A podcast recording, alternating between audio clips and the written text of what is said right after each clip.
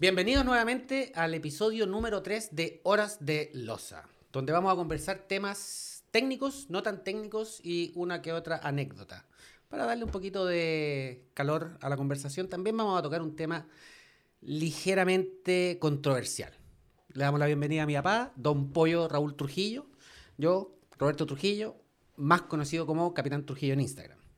Les recuerdo seguirnos en nuestras redes sociales, arroba el-pollo-trujillo, arroba capitán.trujillo, en YouTube, Capitán Trujillo, todo junto, y Spotify, Horas de Loza.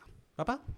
Hola, ¿qué tal? Buenas tardes. Vamos a continuar con eh, estos temas entretenidos y les pido a los que nos, eh, nos ven y nos escuchan tengan la oportunidad de, de entretenerse y vamos a tratar también de que si nos ven eh, personas que no son del ambiente aeronáutico, y vamos a tratar de usar términos más simples para que entiendan nuestros, nuestros temas y conversaciones.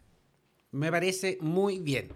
Voy a aprovechar la instancia también para hacer una mención especial a, a todos ustedes que quieran invertir en algún ah, vehículo, algún auto. Les recomiendo autotech.cl, esto es www.autotech.cl. Don Santiago y Benjamín García los invita a conocer su local ubicado en Avenida Kennedy 7440, oficina 422, y en la página www.autotech.cl. Yo se lo recomiendo porque, eh, obviamente que yo también he comprado con ellos, pero si están buscando un auto o una automotora donde realmente sean honestos, yo les recomiendo autotech.cl. Partamos entonces con la conversación del día de hoy. Ya, ¿qué ¿Qué tema vamos a tocar hoy día? Ya, veamos. Uh, de las cosas que me habían preguntado a mí a través de Instagram, esto me lo preguntó Hugo.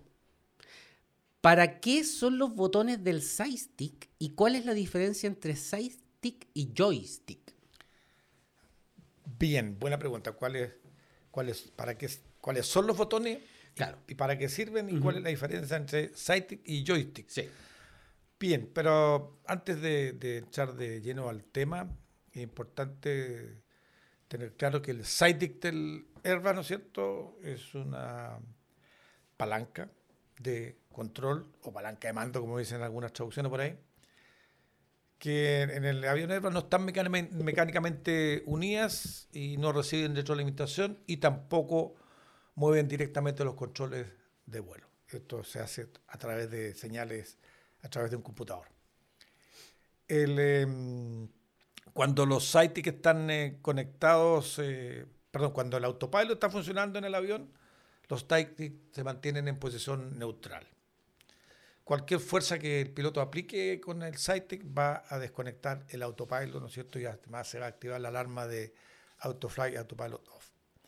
Ahora uno podría preguntar, ¿qué fuerza se necesita para desconectar el autopilot? ¿Cuánto, ¿Cuántos newton? ¿Cuántos decanewton? Ah, ya. Porque si le vamos al manual, dice D-A-N, D-A con minúscula, N mayúscula, y buscando yo ahí, son decanewton, que es igual fuerza. ¿Y un decanewton cuánto es? 10 newton. 5,098-581-064-8896 kilogramos de fuerza. Ese es solamente un dato curioso nomás, digamos, de, de cuánto, de hecho, del manual dice, pues, se necesitan 5 decanewton para desconectar en pitch y 3,5 en roll. Ah, son distintos. Son distintos. La fuerza para desconectar. Pero bueno, en realidad no tiene mucha importancia. Una fuerza que se ejerza en el site y lo va, a desconectar el autopilot. Y con respecto a la pregunta, el site tiene no dos controles, tiene dos botones. Sí, eso. Sí, son dos botones. Uno que es el interruptor push, to talk, que, que es el que usamos para comunicarnos con la radio. Que para que sepan las personas que no vuelan en el avión y que han visto, es como el gatillo de la para disparar los misiles. Exactamente. El gatillo que tiene el, el o el joystick es para la, comunicación. Y el otro botón es el push button sighting priority, ¿ah? que es el que sirve para desconectar el autopilot y para eh, la prioridad del sighting. ¿No se llama autopilot disconnect push button? No, se llama push button tal cual como dice el manual. ¿ah? Y, en general se refiere al, al, a, digamos, al, a lo que significa la, el site priority, la lógica del priority, que es lo que también es importante conversarlo un poquito para que tengan claro La- la- el botón de comunicación está, está fácil, pues. Sí, Sí, es el botón de, de comunicación en, tierra. El, O sea, el- gatillo es presionar para hablar, Presionar para talk, y eso con eso nosotros nos comunicamos con la radio. Correcto. Eh, es una opción porque la otra opción la tenemos a través de la radio. Pero lo más importante es el famoso eh, Site Priority. ¿ah? ¿A, quién, ¿A qué piloto no le ha pasado que cuando está aterrizando, ¿no es cierto? Sobre todo cuando estaba volando el primer oficial, copiloto, en final que se escuche una alerta que dice dual input. Ujú. Porque seguramente el capitán, algunos medios nerviosones, meten mano, algunos involuntariamente, otros voluntariamente, eh, meten mano en el control y como hay eh, fuerza ejercida tanto del pilot fly, que es el copiloto, con el PM, que es el capitán, ocurre, ¿no es cierto?, este dual input, ¿ah? que, es lo que, es lo que es el aviso. Pero sabemos, ¿no es cierto?, también de que cuando un piloto usa el sidekick hacia la izquierda y el otro piloto hacia la derecha simultáneamente, las fuerzas se suman o se restan algebraicamente. Y ahí en ese caso se va a producir este, este aviso del dual input. Ujú. Y además de eso va a flashear, ¿no es cierto?, en, en el, en la- en el panel de aviso que está, en el gra- graliche que está al ladito del, del se cambia el, sí, el donde EFIS, se cambia el la- control el panel. CONH. Ajá. Y hay una, hay una luz al lado- frente al capitán que dice CAP CAPT y el lado del oficial que es FO va a parpadear cuando los dos están eh, usando fuerzas en el site. Pero no han usado el botón de Site Priority. Porque cuando usan el Site Priority presionando el botón, ahí se va a encender la luz roja con las flechas verdes que está diciendo quién es el que tiene prioridad. Priority right o priority left. Priority right, priority left, ¿no es cierto? El que mantenga presionado. Sabemos también, ¿no es cierto?, de que, que este, esta prioridad del SITEC, yo si presiono durante 40 segundos voy a desactivar el SITEC del lado del copiloto. ¿Hasta cuándo? Hasta cuando el copiloto presiona nuevamente el priority y va a tener el prioridad. Yo le llamo a esto la guerra del control del SITEC. Ya, si un piloto presiona 40 segundos su side stick priority, hace desactiva el side stick del otro lado. Hasta que el otro piloto con tan solo presionar una vez Correcto. ya Bien. vuelve a tener control. Vuelve a tener control. Si los dos presionan a la misma vez, el último que presionó es el que tiene el- el- la prioridad. Por eso yo le llamo la, el juego o la guerra del site. ¿ah?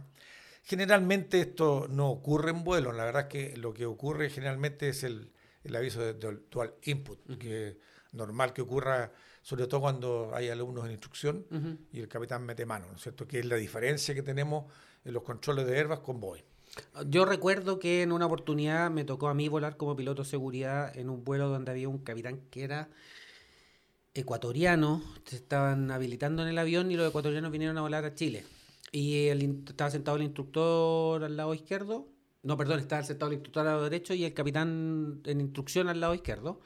Y me pareció que como mnemotecnia, algunos instructores para poder tomar el control cuando hacen el, cuando van a hacer algún, algún takeover, que sonó, porque yo me acuerdo que lo escuché, sonó dual input priority right. O sea, como que le quitó el avión al tiro y empezó a mover al tiro el, el side stick. Claro, pero para que haya sonado la- el, el- el priority es porque tomó el control. Tomó el y control con el además- botón apretado. Con el botón apretado. Claro. O sea, correcto. Como una mnemotecnia así como que parece que el instructor cachaba que tenía Claro, que... lo que, lo que pasa es que, como digo, la diferencia que hay de Airbus con eh, Boeing es, es bien importante en el sentido, porque cuando uno vuela aviones Boeing, tú puedes, la- las- las dos controles se están moviendo. Y por lo tanto yo podría eh, tener el, ay- ayudar a lo mejor en un flare en un avión sin ninguna dificultad. Pero Airbus inicialmente dice que para tomar el control deberá apretar el, el priority. Pero son segundos que tú demoras y a lo mejor es tarde para, para que reaccione el control y no Ah, sea claro. no sea un aterrizaje brusco. Por eso que de repente los instructores, eh, cuando meten mano en final, cuando son alumnos en, en curso o en instrucción, prefieren algebraicamente sumar, a pesar de que eso no lo recomienda. No lo Ah, recomienda o sea, que suene dual input que nomás. no suele dar input, sí. Sí. Pero bueno, eso es, es parte del- de la parte, digamos, del sistema técnico que tiene el avión. ¿Y tú qué preferís? ¿Side stick o joke? Eh, ¿Caña o side stick?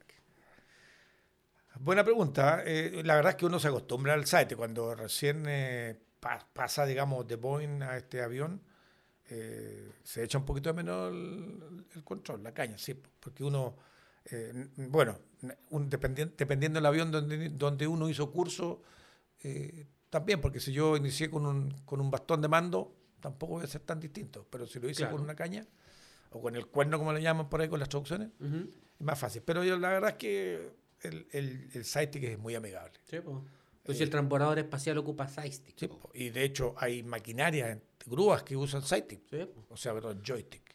sí, la de joystick es distinto. Claro, ahora, ahora la pregunta era, no sé si esa pregunta satisface un poco lo que... No es tan complicado tampoco. La diferencia entre joystick y sidestick, la verdad es que yo creo que aquí no hay tanta diferencia. Yo estuve mirando un poco la historia y me encontré con una sorpresa aquí, porque eh, lo que dice la historia dice Robert Lorraine, actor teatral cinematográfico británico con una provechosa, carrera en el ambiente teatral. Además fue director teatral y más adelante pionero de la aviación. Y dice la historia que fue el primero en referirse a la palanca de mando en el año 1910 con el término de joystick. por eso dice que el término joystick puede atribuirse a este señor Lorraine, ya que es el uso conocido más antiguo de este término, aunque lo dice la historia, ciertamente él no inventó el dispositivo. Pero se dice que por ahí es de dónde viene el joystick. Entonces, si uno lo analiza, yo creo que no hay diferencia. Aquí hay diferencia de nombre. Claro, porque joystick, si tú traduces joystick directamente literal, es la palanca de diversión. Joystick. Joy, alegría, stick, palanca. Claro, y, el side stick es el, la palanca de al lado. Correcto. Vez de la palanca al frente, la palanca del lado. Ahora, si, si Herba, si tú le dices a Herba que estás volando con un joystick en un Herba, no le va a gustar. No. Porque ellos pusieron el, el, lo bautizaron como side que es la palanca del lado. Pero incluso estuve revisando ahí y el término joystick también se usa en muchos aviones de combate en, el mundo, como joystick, no como sidestick. ¿Ah? Porque el, el, porque el avión de combate tiene, hay algunos que lo tienen al lado y otros tienen al centro.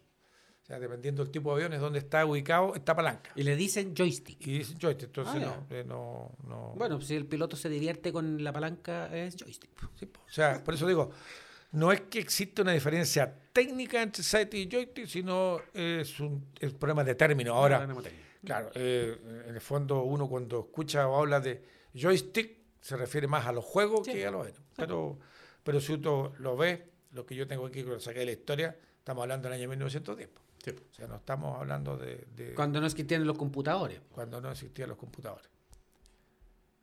Ya, estupendo. ¿Estáis listo con ese tema? Yo creo que sí, no, no creo que sea tan... Pero te vuelvo a insistir, es cosa de, costumbre. Creo que el sidestick o joystick, porque es un problema de nombre, es, tan amigable como la caña antigua.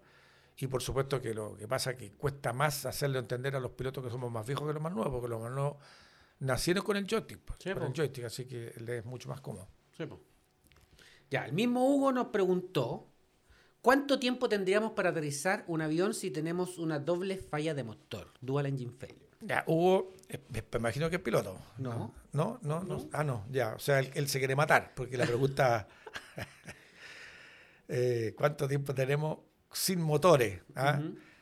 Bueno, hay la historia, ¿no sé, de un Airbus 300 que aterrizó en el Atlántico, que fue el avión de pasajeros, digamos, el avión, el planeador con más de 300 pasajeros a bordo pero ahí se le pararon los dos motores por un problema, digamos, de, mala interpretación de una situación que tuvieron a bordo.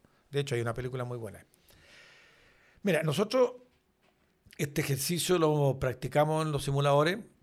Eh, tuvimos un recurren a Coupé, por supuesto, en LAN, muy bueno.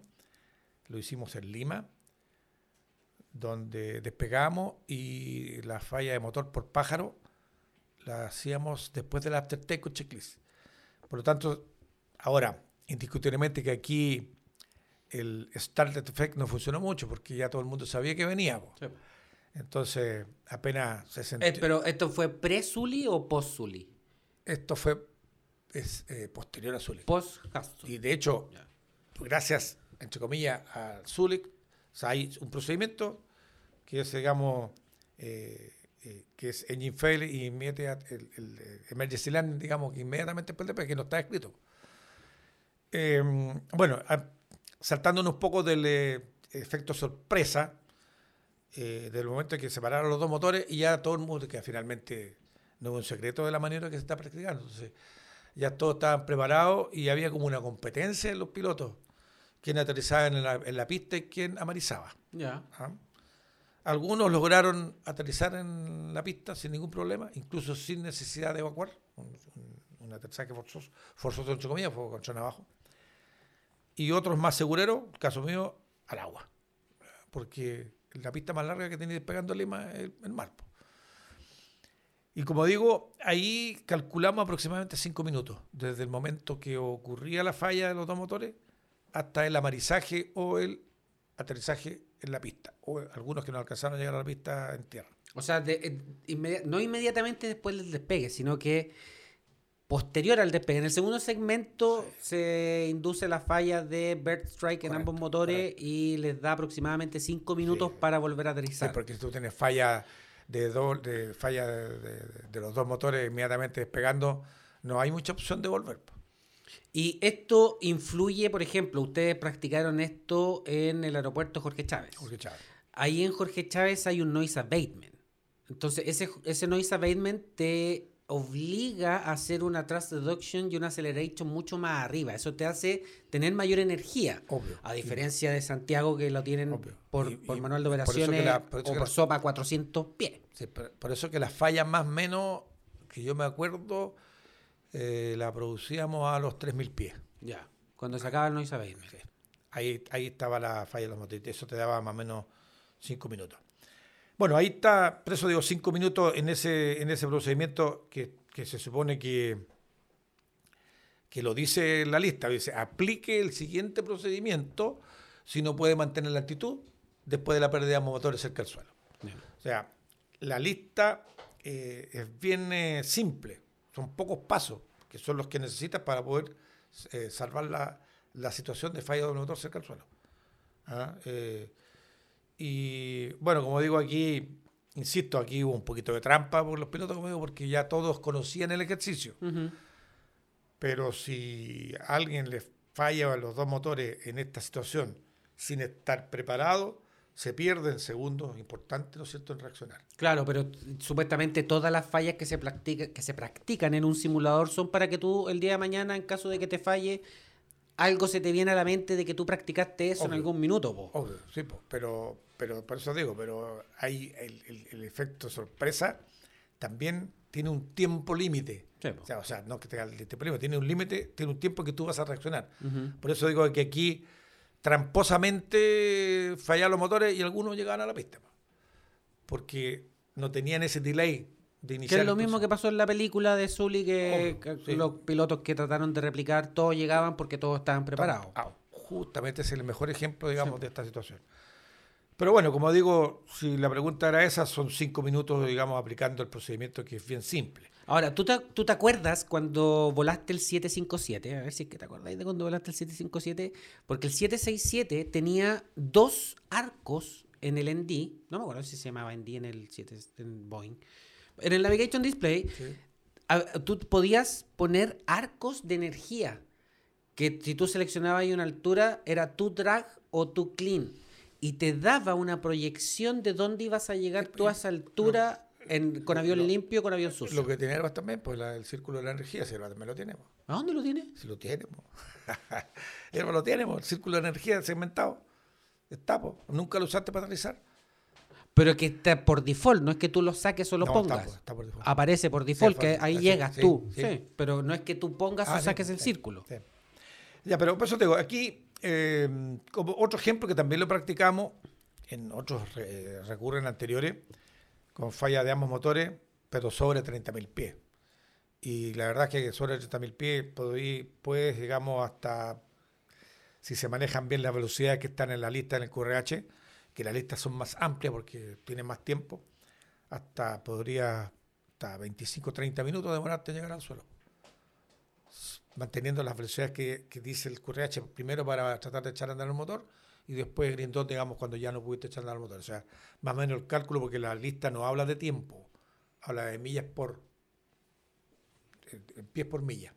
Pero es que eh, as- asumiendo de que tú vas a ir en Grindot en todo momento. No, primero a 200 a 170 le hice la tabla para poder andar un motor, Ah, para hacer el relay. para hacer el relay. Ya. Y A menos que tengáis daño. Por eso, pero, pero eso te digo, pero es para el relay. Y después ya Green Dot. Y Porque eso- si tú tenés, si, si a ti te pasa eso en crucero y tú tienes daño, no tenéis para qué irte a tratar de hacer un relay No, porque podéis romper más el motor. Obvio.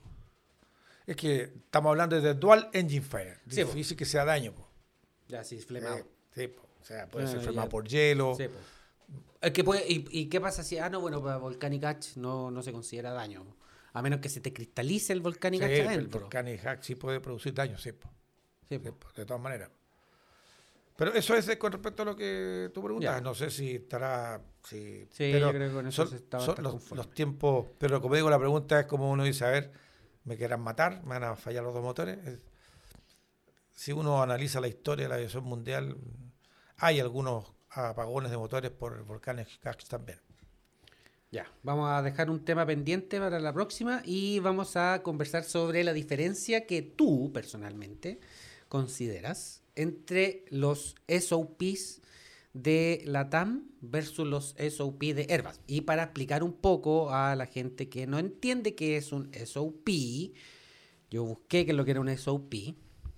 SOP es un Standard Operating Procedure. Es- son instrucciones paso a paso que se le entregan a. Bueno, los SOP se ocupan en distintas partes, no tan solo en la aviación, pues, pero son, son paso a paso que se le entregan a los pilotos a través de los manuales para que se pueda operar el avión de manera segura Y estándar. y estándar. Entonces, SOP LATAM versus SOP Airbus. Que ojo que LATAM, nosotros dos volamos en LATAM, por eso podemos hacer un análisis con respecto a los SOP de LATAM. Solamente Bueno, por eso. bueno, pero si nosotros también hablamos un poquito de Boeing, eh, si bien es cierto, no, se llama- no, pare- no tenían el nombre de SOP, pero acordar, aquí hay que hacer una, una- una- una- hay que aclarar algo. Aquí Boeing y Airbus son fabricantes de aviones, no son operadores. Yo puedo hacer el ejemplo, incluso hay pilotos que cuando hicieron los, en los cursos iniciales de Airbus en la TAM, o LAN que se llaman en ese tiempo, fueron, eh, estuvieron, me parece, en, en Lufthansa. Y ellos tienen sus propios procedimientos. Porque, el, el- como digo, el fabricante no es operador, ellos recomiendan a través de su SOP y la compañía o la empresa, el operador, verá si ocupa esos procedimientos o los hace distintos. Generalmente no son muy distintos los procedimientos que, que- que adoptan eh, los operadores con respecto al fabricante. Pero sí hay diferencias en algunas cosas. Y de hecho, cuando perdón, recién, llegaron los eh, aviones Airbus a Chile, a LAN, los manuales eran Airbus, netamente Airbus, pero LAN tenía política de la compañía, el famoso Airline Policy, Sí, ALP.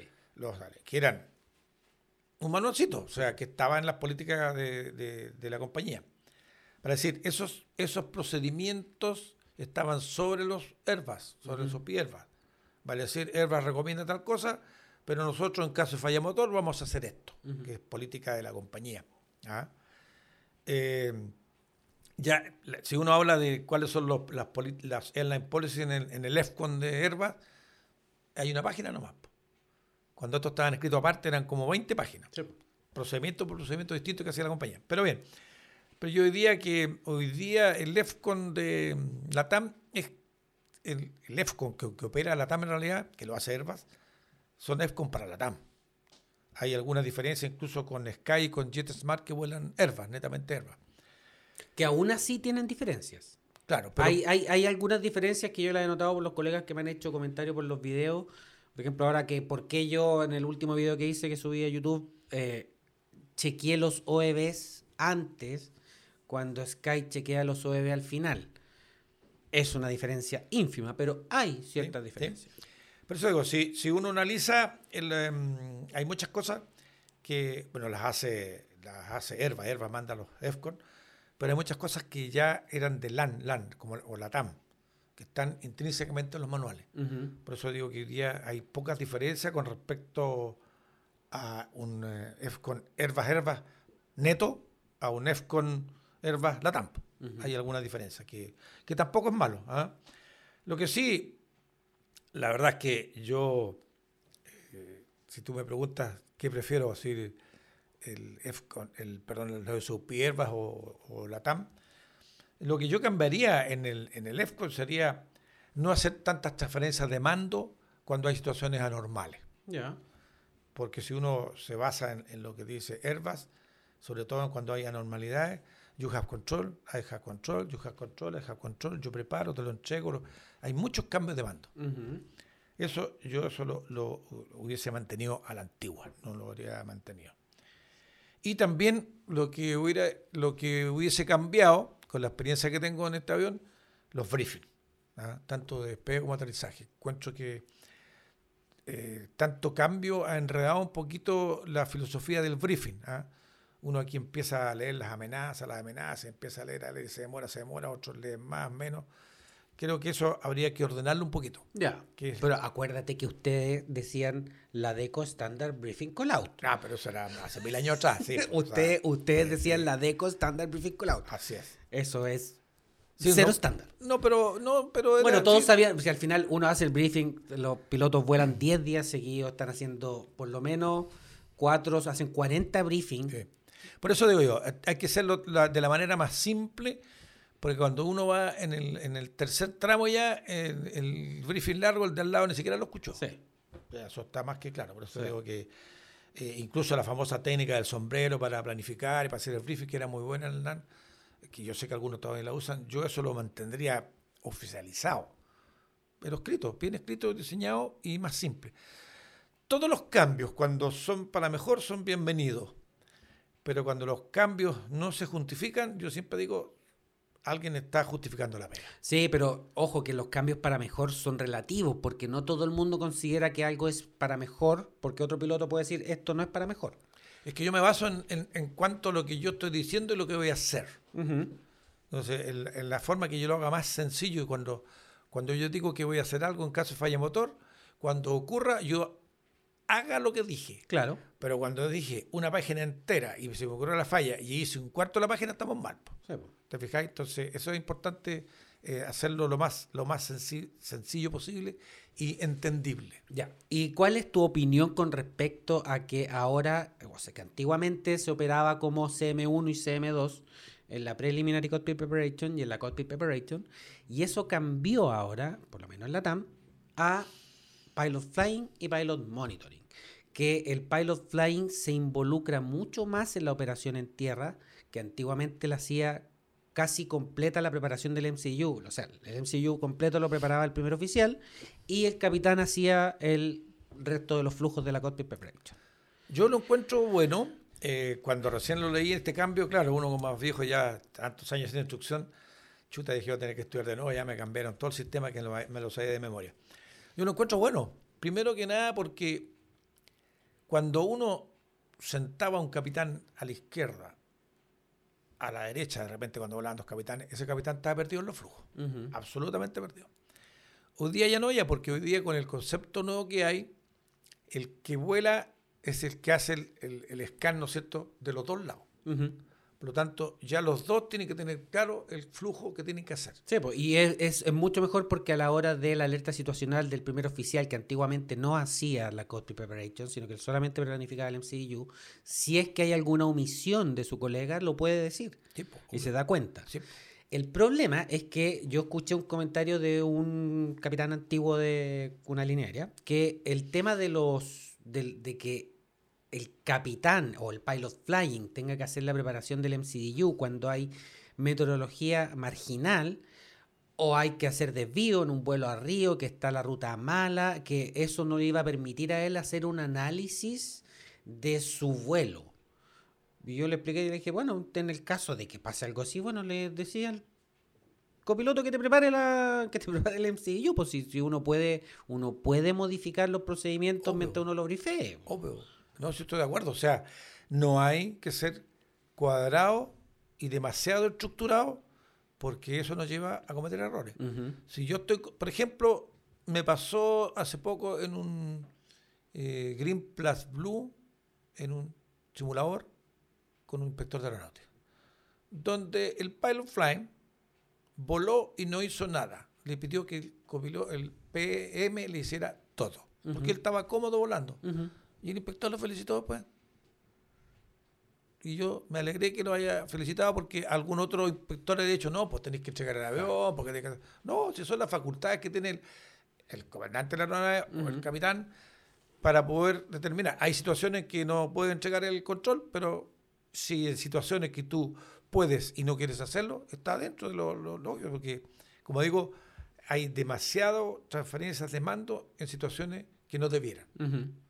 Por eso que, si volvemos un poquito a las páginas atrás, en situaciones anormales, antes el que preparaba era el PM y el cuando le entregaba el avión al PF, el PF cross-chequeaba haciendo el briefing. Claro, revisaba el tiro cuando hacía el Claro, briefing. Y ahora hay doble, doble, Sí, pues, doble chequeo. Se planifica, se chequea, se hace el briefing. Yo creo que eso es una exageración, pero así está. Sí, pues. Pero, insisto, eh, el, el capitán o el pilot flying en ese momento puede pedir algunas cosas que no están escritas, mientras no se salga de los estándares. Claro. Obvio.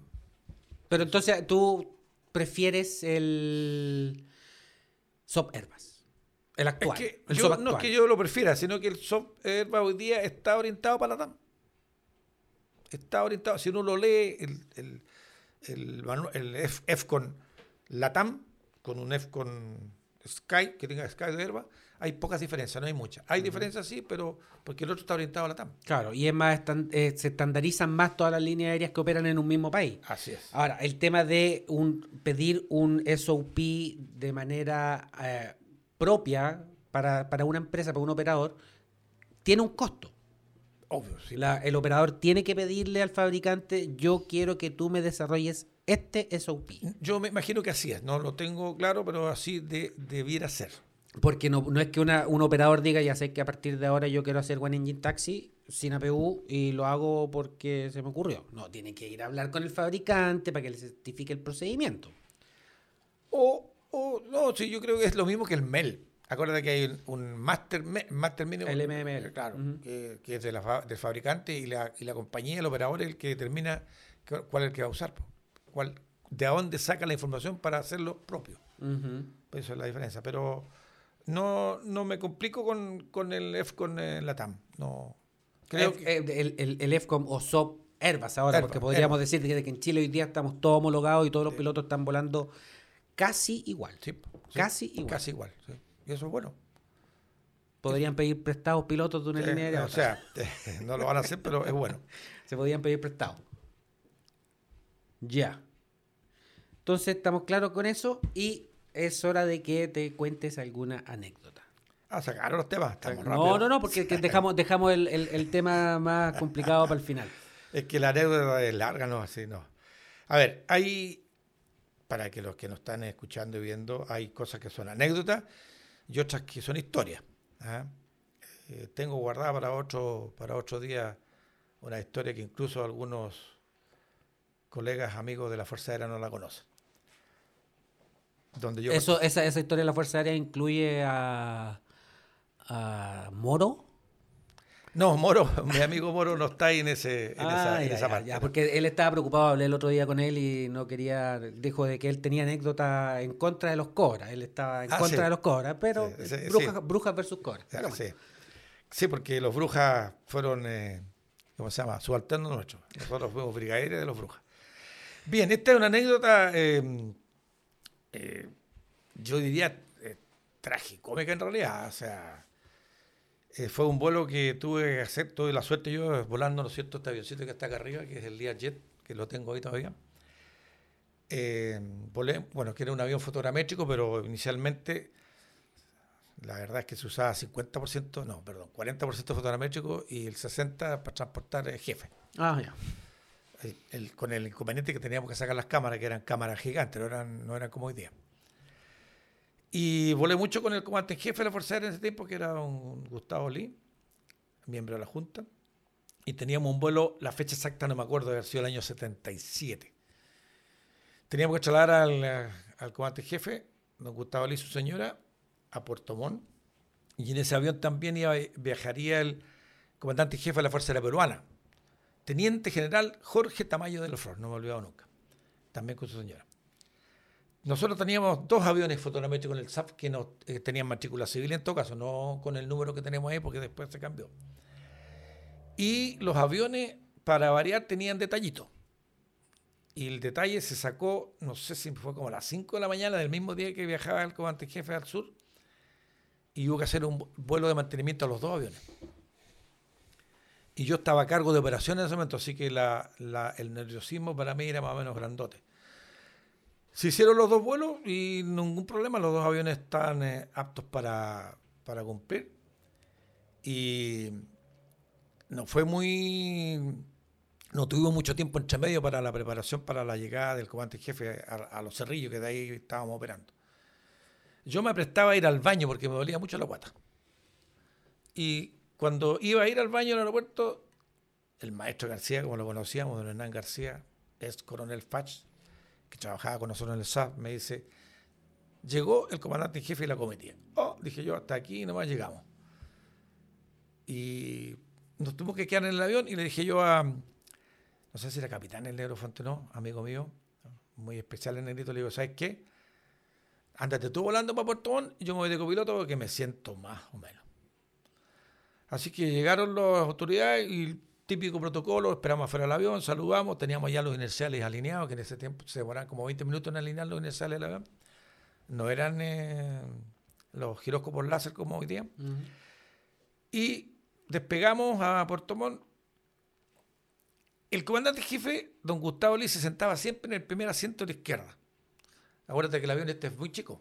Detrás de la cabina del piloto hay una mamparita y hay un asiento que está orientado hacia la puerta. Y detrás de la puerta están los asientos que eran uno, dos, tres, cuatro, porque el avión es muy chico, es un avión ejecutivo donde no te permite llevar mucha maleta. O sea, y no tiene baño. El baño es un baño químico que está en el asiento transversal detrás del piloto. Ese es el baño que tiene. Ahí mismo en el cockpit. Ahí, pues, detrás del cockpit está el asiento, que si tú muestras aquí, está la puerta que se abre así como en tijera. Sí. Y es el, es el donde normalmente va el mecánico. Donde iba siempre el mecánico que nos acompañaba. Bueno, despegamos y a la altura de Angostura, porque Angostura se llama un punto de posición que está ahí al sur de la Laguna Cula, va a ser un punto de reporte. Yo le digo a mi amigo Negrito, ¿sabes qué? O ocupo el baño químico o me hago. Aquí en la cabina. Con el comandante en jefe arriba del avión y con el comandante jefe. y su señora. Eh, y el comandante jefe de Perú. Comandante jefe Lee a la izquierda, comandante peruano a la derecha, porque el, segundo asiento donde tiene el comandante jefe de la Fuerza Peruana no, no, tiene visión para adelante, pero sí el del. Don Gustavo, no sé si era nervioso o no, siempre le gustaba mirar la cabina. Y detrás de ellos estaban sentada la, señora. Y yo le dije al traque negrito, si me hago aquí en los pantalones va a ser peor porque esto se pone grave.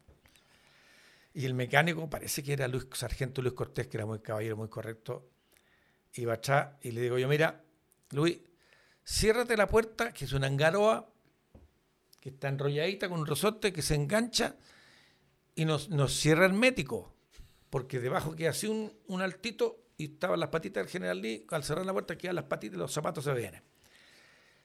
Y yo le dije, ya, cierra nomás, después, y yo voy a pasar para atrás y tú te sientas en el lado del copiloto porque el espacio es incómodo. Así que me fui para atrás, levanté la tapita, me bajé los pantalones y pensé que había dejado la escoba.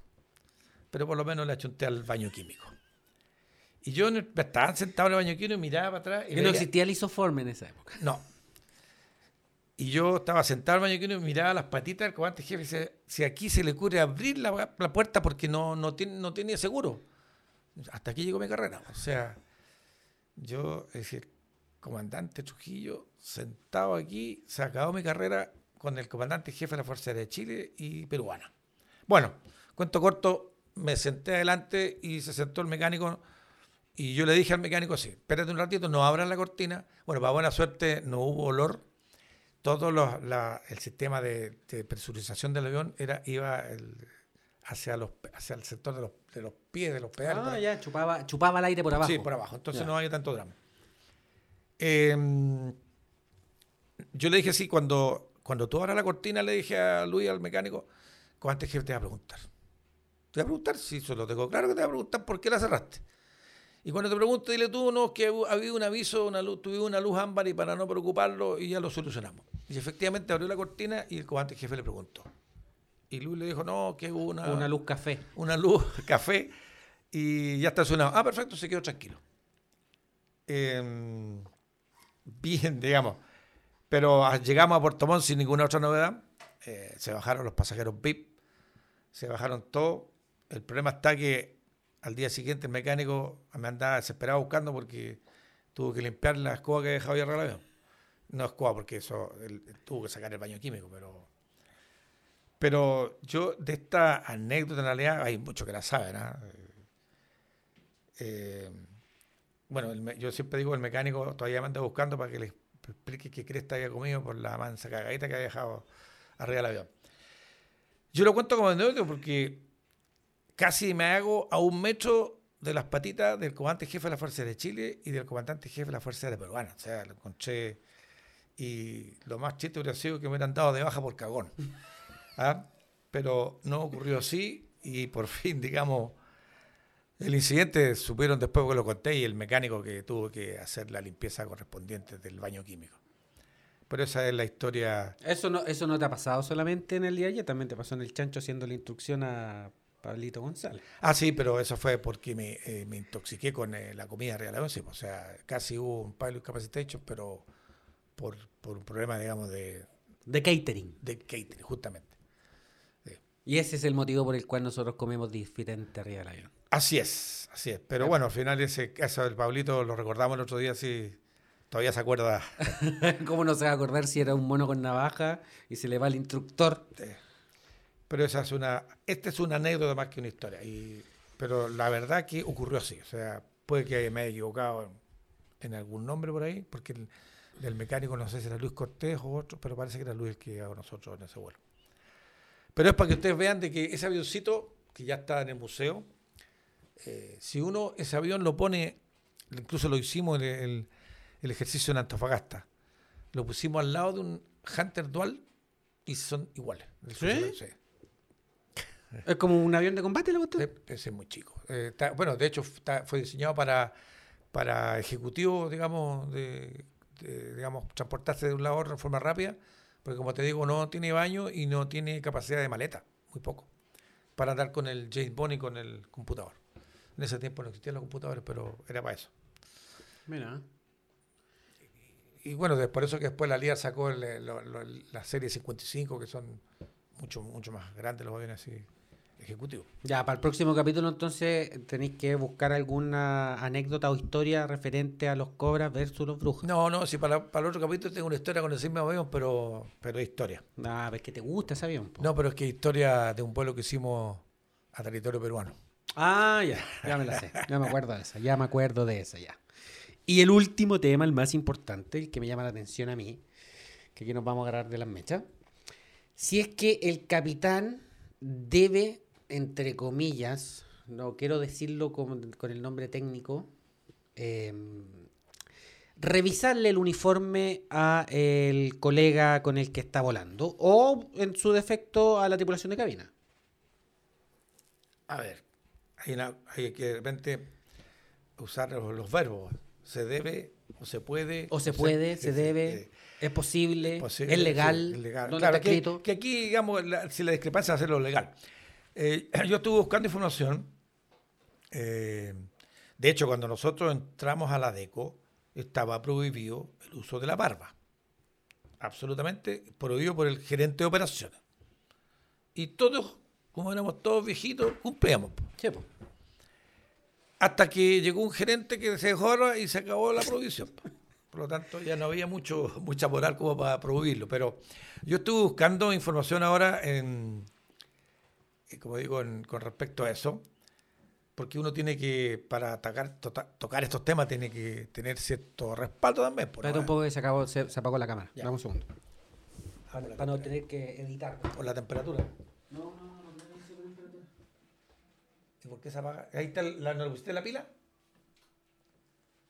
No, ahí está. Ahí va, ahí va. Va uno, mil uno, mil dos. Y vamos. Ah, bien, muy bien. Fue solo un impasse, fue solo un impasse. Volviendo al tema, Ya, dale. Bueno, el, eh, como digo, uno tiene que tener cierto respaldo cuando toca ciertos temas, porque una cosa es lo que uno piense, la otra es lo legal, la otra que lo, como decía un abogado, no es lo que no está escrito no vale y lo que está mal escrito tampoco vale. Ajá. Bueno, yo, yo estuve revisando aquí, eh, hay un manual de normas de procedimiento, y sí, queríamos conversar en el tema de la TAM, porque es la empresa que trabajé tantos años y conocemos la, la información. Ahí, ¿no es cierto?, hay un eh, punto donde dice normas comunes a todos nuestros tripulantes. Las siguientes claves de servicio se enmarcan en la cultura de servicio de la empresa y son consideradas intransables a cumplir por nuestra tripulación. Clase de servicio, cuido en todo momento ser y parecer impecable. Estándar, mantener presentación personal impecable. Y como tip dice, corregir presentación en briefing y pre-embarque, mantener la impecabilidad durante todo el periodo de servicio de vuelo. ¿Quién lo controla? Todos. No dice quién. Ah, ya. ¿Cuándo? Durante todo el periodo de servicio. O sea, es bien importante lo que dice ahí. O sea, Sí, po, eso, ese punto sí que es importante. po. Es Todo, importante. todos se fiscalizan entre todos. Obvio, obvio. Ahora, ¿quién le hace caso a quién? No sé, pero ahí todo se fiscaliza. El Mira, y si nos vamos también al código aeronáutico, la ley XXX, ¿no es cierto?, del comandante de la aeronave, Sí. artículo 64, Ujú. Toda aeronave deberá tener un comandante, que será el piloto al mando, designado por el explotador para cada operación aérea. A falta de persona designada, se presume comandante a quien dirige a bordo la operación de vuelo. Y después habla, el comandante de la aeronave es la única y máxima autoridad a bordo, es el encargado de la dirección de la aeronave y principal responsable de, su conducción segura de acuerdo con las regulaciones, bla, bla, bla. Y tiene potestad disciplinaria sobre la tripulación. Ujú. Hasta ahí llego en esa parte.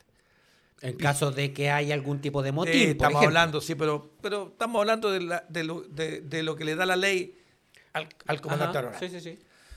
Y por eso que aquí también me acuerdo por qué en la DECO se llamaba comandante aeronave y en LAN se llamaba cap- capitán, que eran las discusiones que había. Sí. Bien, bueno, pero tenemos claro, sí, pues el nombre de capitán viene porque los primeros pilotos en los Estados Unidos eran ex marinos, por lo Sí, tanto po. usaban el término capitán y primer oficial. Ujú.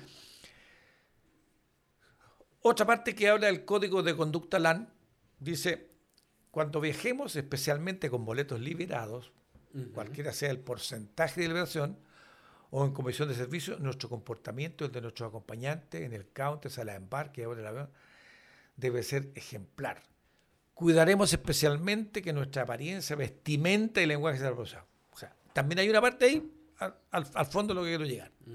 Y después está el manual de uniforme, que la verdad es que es un poquito exagerado, sí, porque habla, digamos, hasta dónde podéis cortar la manga, hasta dónde puedes cortar la chaqueta, el tipo de barba, el tipo de, de aceite para la piel. Se fue, ¿no? Se fue, ¿no? La- No hay que pasar de los 45. ¿Cuánto llevamos? 48. Ya, vamos a... Queda poquito, queda poquito con esto. ¿Y por qué se, por qué se calienta? Sí, puede ser un tema de temperatura, no necesariamente. ¿Volvió? Ahí sí.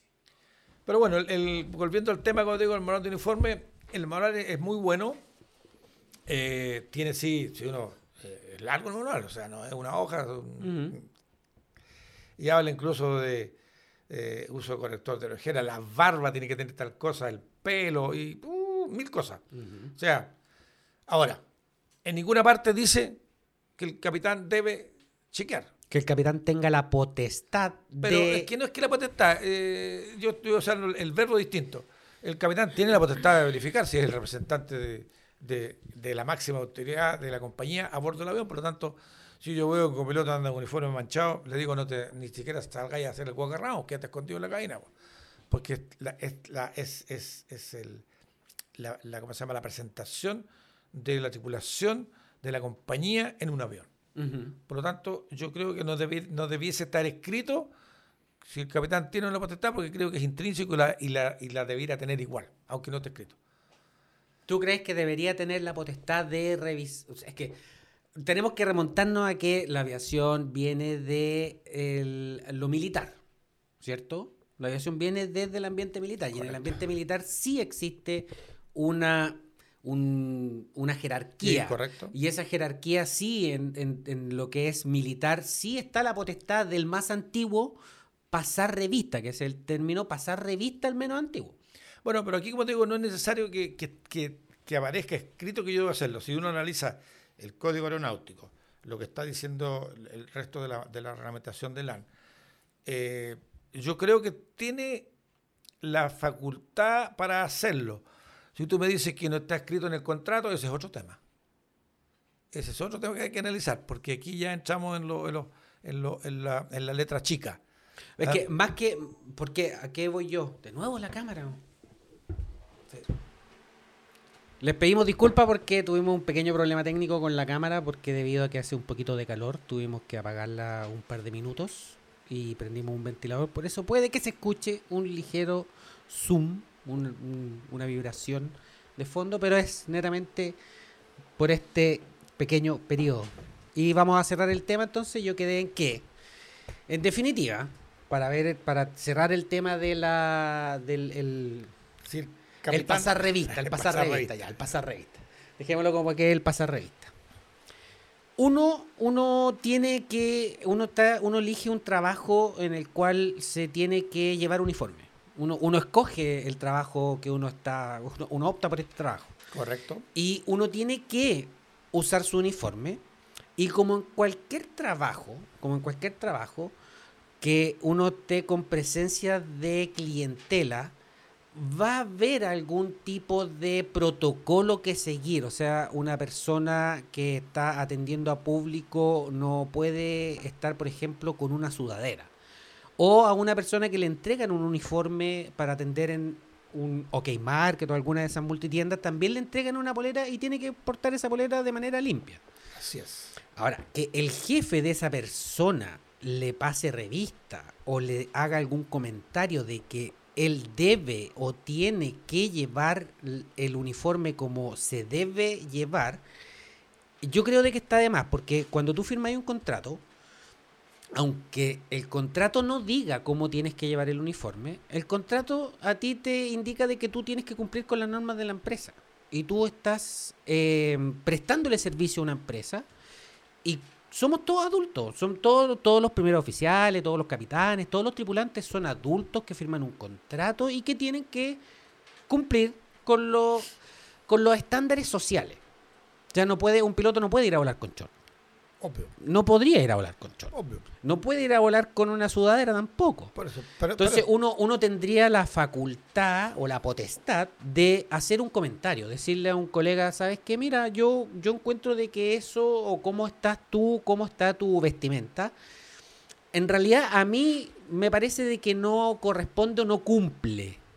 Pero ahí, de ahí a pasar a decir, mira, ven para acá, como lo comenté con mi querido amigo José, venga, como ese, ese, ese, esa forma militar de pasar revistas, venga usted para acá, esto no es la forma de vestir. No, él, la persona eh, firmó un contrato y tiene que, tiene que vestir su uniforme como corresponde. Ya, pero, pero tú estás dando la razón. O sea, eh, igual yo le estoy haciendo un comentario. O sea, tengo que corregirlo. Yo estaba en un despacho cuando el despacho no era virtual ni, ni hoy día a través de computadora y era presencial. Y estaba haciendo la instrucción a un capitán que estaba ascendiendo. Y el capitán llegó en moto al aeropuerto. Perfecto. Pero estaba en la sala de briefing haciendo su briefing con gorra puesta y con una chaqueta de moto. Por lo tanto, le llamé para un lado, le dije que se sacara la chaqueta de la moto y siguiera con su uniforme porque ya estaba cumpliendo funciones como capitán de un vuelo. Y, y, no, y no necesité ni siquiera mirar si estaba escrito para hacer el comentario ni pasar la revista. Porque es lógico. Sí, es lógico. Ahora, yo no, si está en la sala de briefing, yo espero a que, quizás no, no, es, no es necesario esperar a que el piloto salga a la sala de briefing para decirle, oye, sácate la chaqueta. O quizá la chaqueta no es la mejor forma de vestir, pero hay forma y forma. Hoy día nosotros vivimos en un mundo el cual está mucho más globalizado y hay que ser mucho más tolerante. Hay que tener mucho más cuidado con la discriminación, porque el, hasta el día de hoy yo sé de que la TAM por lo menos no permite que sus tripulantes hombres se pinten la uña. Que es algo que no existía antiguamente, que un hombre se quisiera pintar la uña, pero hoy día sí se puede y es tolerable en todas partes. Sí, pero yo por eso digo, pero hay, hay, es, que hay- es que el tema es, complejo y es largo. Sí, po. Porque mm, tal como, tal como tú dices, eh, eh, aquí hay una uniformidad. No es que, no es que sea, mm, tú usaste la palabra ahora de, de Discriminación. discriminación. Si aquí hay un piloto mal, llevan, mal vestido o con el uniforme manchado, ese no es discriminación. No, po. No, ese es, ese es, eh, es presentación. Es presentación Sí, personal, exactamente. Sí, Es sí. decir, el tema es presentarse de una manera socialmente aceptable. Absolutamente. Ese es el tema. Eh, Estar presentable dentro. Yo no puedo llegar a volar con una mancha café en la camisa. Bueno, y no puedo llegar con la corbata colgando tampoco. po. No, po. ¿me puedo sacar la corbata en el cockpit? Sí, Obvio, sí, po. siempre y cuando estén los dos pilotos de acuerdo. Obvio, Porque yo no tampoco puedo pasar a llevar a mi otro colega. obvio, obvio. Por eso digo. Por eso que el tema es bien relativo y, y es complicado. O sea, aquí ya entramos a picar, como dijo el abogado, lo que está escrito no vale, y empiezan las discusiones y yo te demando. Aquí hay una, hay una norm- norma básica que es presentación. Claro. Y hay otro tema legal que es la firma de un contrato de una empresa a la obvio. cual tú le estás presentando Obvio. servicio. Y en esa empresa se viste de esta forma. Obvio, obvio. Por eso digo, a lo mejor, yo ya no me acuerdo ya, porque si contratos en la DECO y la ANTU no sé cuánto, pero no me acuerdo si alguna parte hablaba No, de la uniformidad. En, en- en el manual de operaciones antiguo, cuando existía el Express, estaba escrito de que era el capitán el que tenía que, eh, el, el- el que era responsable de la uniformidad de la tripulación. Pero eso viene de la época en que nosotros teníamos uniformes de verano y uniformes de invierno, cuando eran una fecha establecida. Correcto. Y después de eso cambió de una fecha a abierto. O sea, los pilotos podían ir en cualquier fecha del año con uniforme de verano, con uniforme de invierno. Siempre y cuando fueran los dos iguales.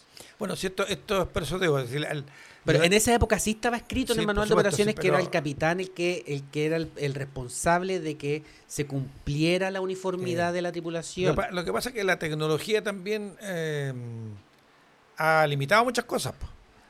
Porque hoy día, eh, cuando uno, cuando hay algún juicio, ¿no es cierto?, algún problema legal por ahí, está el celular y está firmado o está grabado. Sí, po, exactamente. Y las redes sociales también son un arma de Por doble eso, eh, filo. todo, por eso Esto digo- mismo es un arma de doble filo para todo el mundo. De hecho, de hecho, cuando yo le hago instrucción a los capitanes, le digo que tengan cuidado con lo que hablen para atrás, Claro, porque está siendo grabado. exactamente. Entonces, cuando el fiscal te llame, tú le vas a decir que no quisiste decir, él te va a decir, pero usted dijo tal cosa. Exacto. Entonces, hay que tener cuidado. Todos estos temas eh, son delicados. Ahora, yo lo veo también con mi, con mi pasado militar también, por eso te digo que, que la presentación para mí es re importante, digamos, en este, en- en este tipo de actividad. Claro. Por eso te digo que en algún minuto estuvo escrito el tema del capitán en el manual de operaciones, como que lo sacaron, lo desescribieron, pero de alguna forma, raya para la suma, uno firma un contrato con una empresa que eh, utiliza uniforme. Y ese uniforme tiene que llevarse de la manera correcta. Exactamente. Por lo tanto, si el piloto adulto responsable firmó un contrato, la responsabilidad de llevar el uniforme como corresponde es de él, no es del capitán. Y el capitán debiese poder Pero hacerle... sí, por supuesto, pero el capitán, insisto, desde el momento que se que llegaste al despacho, llegaste al avión, el capitán es el, de acuerdo a la normativa, el que tiene el sartén por el mango. Así de simple. Pero en cuanto a la seguridad, Eh, y hay varias cosas más. Pero, pero, pero deberían escribirlo entonces. Ah, bueno, pero es que la empresa tampoco, o sea, aquí hay abogado por medio, o sea, en la medida que escribes mucho también te estás amarrando también. Sí, pues mientras más se escribe, más tenés que cumplir. Obvio. El que mucho Y- pregunta, mucho le responden. Sí, pues sí, pues más, más te amarras, sí. Por eso que cuando, cuando con- contra más cosas escritas hay en el manual de operaciones, más complicado para el piloto. Pero por eso para los colegas, un consejo para los colegas que están operando ahora en línea aérea, ellos firmaron un contrato, lleven su uniforme como corresponde. Absolutamente, o sea, insisto, ese es el uniforme y el espejo de la compañía. Exacto. Así es, po. Por eso digo, incluso, incluso yo usé mucho tiempo barba, entonces, pero siempre arreglada. Entonces, si me, pregun- me pregunta hoy día, yo sería más estricto, pelo corto y sin barba. Yo sé que me van a pegar aquí algunos que escuchen, pero a mí, pelo corto es más. Además que la barba hay un problema ahí con, con la máscara de oxígeno. Sí, también, la pues, máscara de oxígeno hay- ahí- hay- sí, se interpone. hay, sí. hay- hay otro, otro problema entre medio también. Entonces, por eso que, por eso que yo eh, me inclino por eso, pero sé que es un poquito impopular lo que estoy diciendo. Pero la barba hoy día para los primeros oficiales es más fashion y como hay redes sociales no les van a aceptar en Instagram estar sin barba cuando suban su historia. Que para la próxima vamos a hablar de las redes sociales en los turnaround, en la code preparation, así que prepárate para eso. Pero bueno, al final el uniforme se lleva como corresponde. Así es. Y bueno, de hecho, como te digo, el ejemplo que te tenía que yo está escrito. O sea, hay un manual de uniforme que si no está escrito en ninguna parte que te debe cumplir, pero si está escrito, uno debe decir esto es lo que hay y yo debería cumplir con lo que está escrito, cómo debo llevar el uniforme. Hasta cómo cortarme el pelo, qué crema me tengo que echar en las manos, bla, Claro, bla, bla, bla. el color de la uña, color de la etcétera, uña, la tonalidad. Ya, dejémoslo hasta acá para que no se nos vuelva a apagar la cámara. Les damos las gracias a todos los que nos han escuchado hasta este instante. Se mamaron una hora y algo de podcast. Y, como siempre, recordarles que nos sigan en nuestras redes sociales, en Instagram, arroba el guion bajo pollo guion bajo Trujillo, que estoy pensando cambiarlo pronto para cambiarte eso. Que diga Don Pollo Trujillo, a ver si es que lo logro, a ver si está el nombre disponible. Arroba capitán.trujillo, en YouTube, Capitán Trujillo todo junto, y en Spotify, Horas de Loza. Les recuerdo también que visiten la página de autotech.cl para que inviertan en un auto bueno, bonito y barato y que sea confiable. Muchas gracias y nos vemos la próxima. ¿Algunas palabras para el cierre?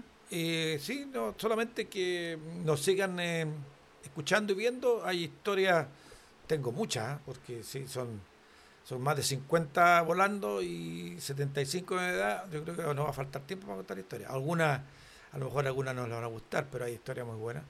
Y está también la de mi amigo Moro, eh, o Mazanga, como le digo yo, a mi amigo Mois- Moisés Muñoz.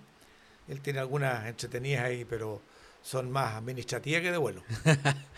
Ya, yo tengo varios temas complejos que también podemos conversar, así que siempre la idea es tener un tema. Acuérdense también que si quieren comentar algo, quieren preguntar algo directamente a través de Instagram, WhatsApp, como sea. Muchas gracias y nos vemos en la próxima. Nos vemos la próxima semana.